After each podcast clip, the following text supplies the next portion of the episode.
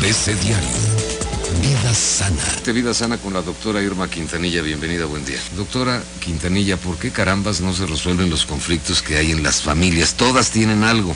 Todas tenemos pero no alcanzan o no alcanzamos a darles una solución. Sí, se van sumando y van separando cada y vez. Socialmente afecta cantidad, porque dices, bueno, pues esa es tu familia, pues a mí que me... No, pues sí se afecta socialmente. No, claro, claro, imagínate, hemos dicho que la familia es el núcleo básico de la sociedad y lo que suceda aquí lo vamos a traspolar a la sociedad. Si yo no sé resolver los conflictos dentro de mi familia, no los voy a resolver en mi trabajo, en la sociedad. Si los niños no aprendieron a resolver los conflictos que suceden dentro de su núcleo familiar, no se van a poder enfrentar a los conflictos que vivan en la sociedad, en su escuela, en, en donde estén. ¿Sí? Fíjate que son tres aspectos fundamentales por los que no se resuelven los conflictos. El primero, problemas para comunicarnos. Segundo, el problema para poner límites y el tercero, el no saber negociar o acordar. Si tan solo nos enfocáramos en estos tres aspectos, creo que la mayoría de los conflictos podemos resolverlos. La comunicación sabemos que es la estrella en toda relación humana.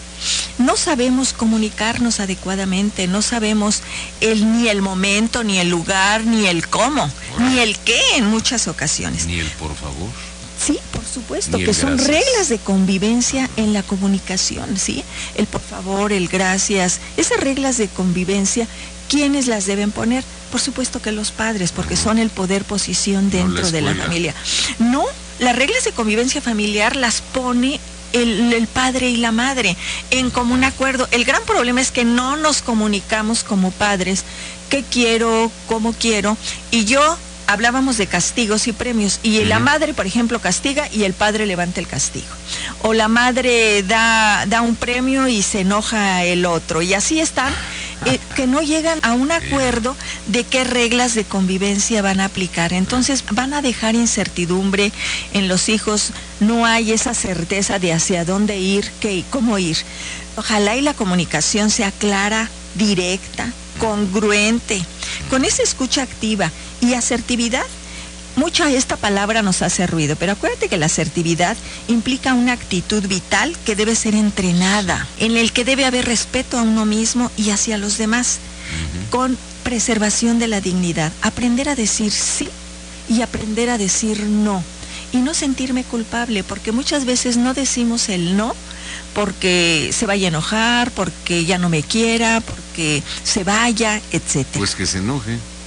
Definitivamente cuando tenemos esta seguridad en quién soy, pues no vas a estar dependiendo emocional ni afectivamente de los demás, sino que esos vacíos de los que hemos hablado requerimos de la aprobación, requerimos de aguantarnos, requerimos de comernos nuestras necesidades y nuestras formas de pensar y la cedemos nuestra área de poder a otros. ¿Por qué? Porque ese vacío me tiene incompleto, porque estoy alejado de quien soy, porque siento que no soy si no estoy contigo. Entonces sí, de verdad, ojalá y, aprendamos a comunicar en primera persona, porque comunicarnos en segunda persona es estar acusando. Oye, a mí me gustaría que esta regla se aplicara en los niños por esto y por esto. Yo quisiera. Y si yo digo, ¿sabes qué? Esta regla debe ser esta, porque yo así lo quiero, porque así dicen los libros. ¿Qué pasa con el otro? El otro siente que es una imposición y va a decir, no. O se queda callado, pero simplemente no la va a apoyar. Te sientes mucho, ¿verdad? Sí, claro. No, pues sabes que, que no lo hago. No, no lo hago, porque tú no me vienes aquí o le a mandar. Pongo obstáculos. Así es. También. Aquí tú no me vienes a obligar. Sí debe ser hablada en primera persona. Segundo, no llegar a acuerdos o no comunicarnos cuando las emociones estén alteradas, cuando esos grados de emoción que nos pueden estar dominando, y puedes hacer unas emociones placenteras o displacenteras, cuando yo con enojo quiero poner reglas, o con tristeza por lo que está pasando, o con mucha alegría, pues no vaya a ser objetivo y por lo tanto no es consistente esta regla. Sí les invito aquí a que miren cómo se están comunicando. Vamos con la segunda dificultad esa dificultad para poner límites. Los padres están teniendo muchos problemas para aprender a decir a los hijos que sí y que no. Los límites, por supuesto, que tiene que basarse en una familia que tiene una estructura, es decir, saber quién soy y qué me toca. Porque aquí las reglas de convivencia para, por ejemplo, menores, no las van a poner los hijos, las deben poner los padres eh, con estas características que hablamos. Y que eh, lo, el problema de los, de los límites es que tienen que ver con reglas. Y las reglas no nos gustan. ¿Sí? Pero fíjate que las reglas, estos límites, nos van a estar diciendo quién sí eres, quién no. Te van a estar guiando, te van a estar conteniendo, te van a ayudar a formar tus propios criterios con respecto a la vida, te va a ayudar a valerte por ti mismo, pero por supuesto que te va a dar ese sentido de, de identidad individual, quién soy, pero también de pertenencia familiar. Entonces, ojalá y trabajemos los límites en la familia, porque somos incapaces de decirle a los hijos cuáles son las reglas, cuáles son las llegadas. Mm. Lo que tú decías, aquí en casa no se grita, se piden las cosas por favor. El que tira algo lo recoge. Esas son reglas muy sencillas, pero que no se les dicen a los hijos y por supuesto que no son adivinos. Y si el papá tira las cosas, se baña y deja todo tirado, y la mamá va y recoge. ¿Cómo le dices al niño? A ver, hijo, cuando te bañes pones tu ropa aquí en el cesto de la, de la ropa sucia, tu toalla acá, porque él está mirando algo incongruente. Entonces, esos límites de verdad vamos a trabajarlos y nos van a ayudar a evitarnos conflictos o a resolver los que ya tenemos. Y por, pues por tiempo, ¿no? Vamos a hablar de la negociación. Acuérdate que la negociación o acordar con alguien es una herramienta fundamental que le va a brindar a la familia oportunidad para el desarrollo integral de sus miembros.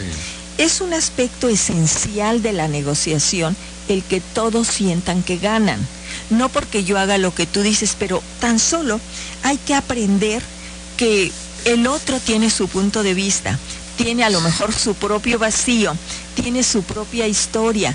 Cuando tú estás acordando las reglas de convivencia, tu esposo viene de una historia diferente donde se aplicaban reglas pero luego esas reglas no eran las suficientes ni las adecuadas.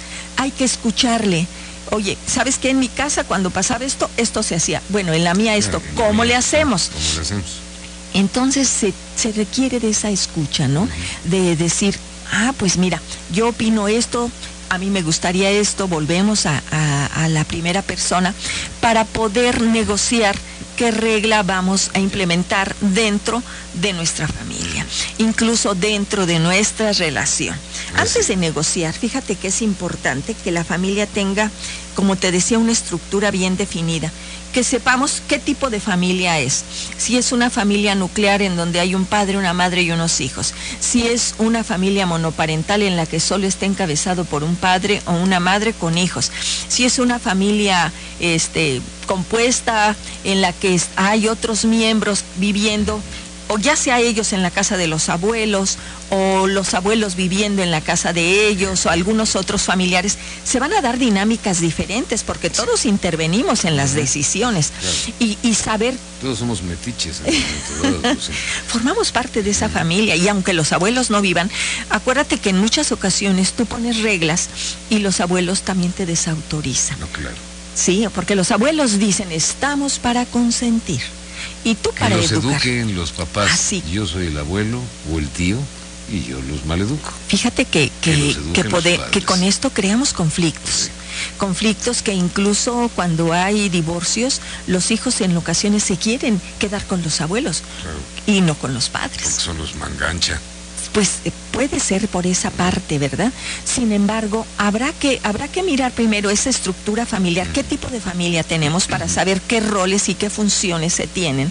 Segundo, habrá que ver que estas familias tienen su propia historia y habrá que sanar nuestra historia primero a nivel personal y a nivel de pareja, porque nunca me voy a poder poner de acuerdo contigo esposo o contigo esposa cuando yo tengo cuentas pendientes contigo y me las puedo cobrar a través de, esto que quieres que arreglemos para los hijos. Y nos olvidamos de esta función parental responsable, por supuesto. Antes pues de negociar, entonces hay que ver qué lugar se ocupa, a qué subsistema se pertenece, qué roles y funciones tenemos dentro de la familia. Reconocer ¿Cómo me siento con los conflictos? O sea, ¿qué emociones y sentimientos tengo ante este conflicto? Después, ¿cómo reacciono cuando yo tengo conflictos? Porque fíjate que la forma en que reaccionas dentro de la familia, también la vas a reaccionar ante cualquier conflicto fuera de la familia. Y por supuesto hay que ver que dentro de estas habilidades hay que aprender a escuchar lo que el otro dice, porque nos cerramos, ¿eh? Nada más ya tengo mi, mi este, objetivo y yo no te escucho, yo solo quiero lo que yo digo. Pero que esa escucha sea empática, es decir, ponerme los zapatos tuyos y sea activa. ¿Con qué objetivo? Ojalá y todos en la familia, cuando tengamos conflictos, no nada más critiquemos y juzguemos, sino que demos alternativas de solución. Porque creo que a final de cuentas lo que buscamos, esas alternativas de solución ante los conflictos conflictos, cómo resolverlos y cómo ves? Qué, es lo interesante. Sí, y cómo para qué. ¿Cómo para qué? Que el para qué te da esa alternativa, ese abanico, o sea, pues para crear seres felices, sanos, eh, productivos, seres de bien, que a final de cuentas creo que es uno de los objetivos medulares de los padres, formar hijos de bien y felices. Para el mundo. Para el mundo y para sí mismo. Para, para sí mismo y para la sociedad, porque por eso estamos tan, tan mal. Yo los invito de verdad a que hagamos reflexión de cómo estamos resolviendo los conflictos en la familia y que nos pongamos a trabajar en estos tres puntos. La comunicación, los límites y la negociación o acuerdo. Porque siempre es posible resolver los conflictos, siempre es posible eh, volver a la funcionalidad familiar familias perfectas no existen. No, bueno, eso no, eso no, eso no se quiere además. Pero familias funcionales, sí. sí. Familias sanas, sí.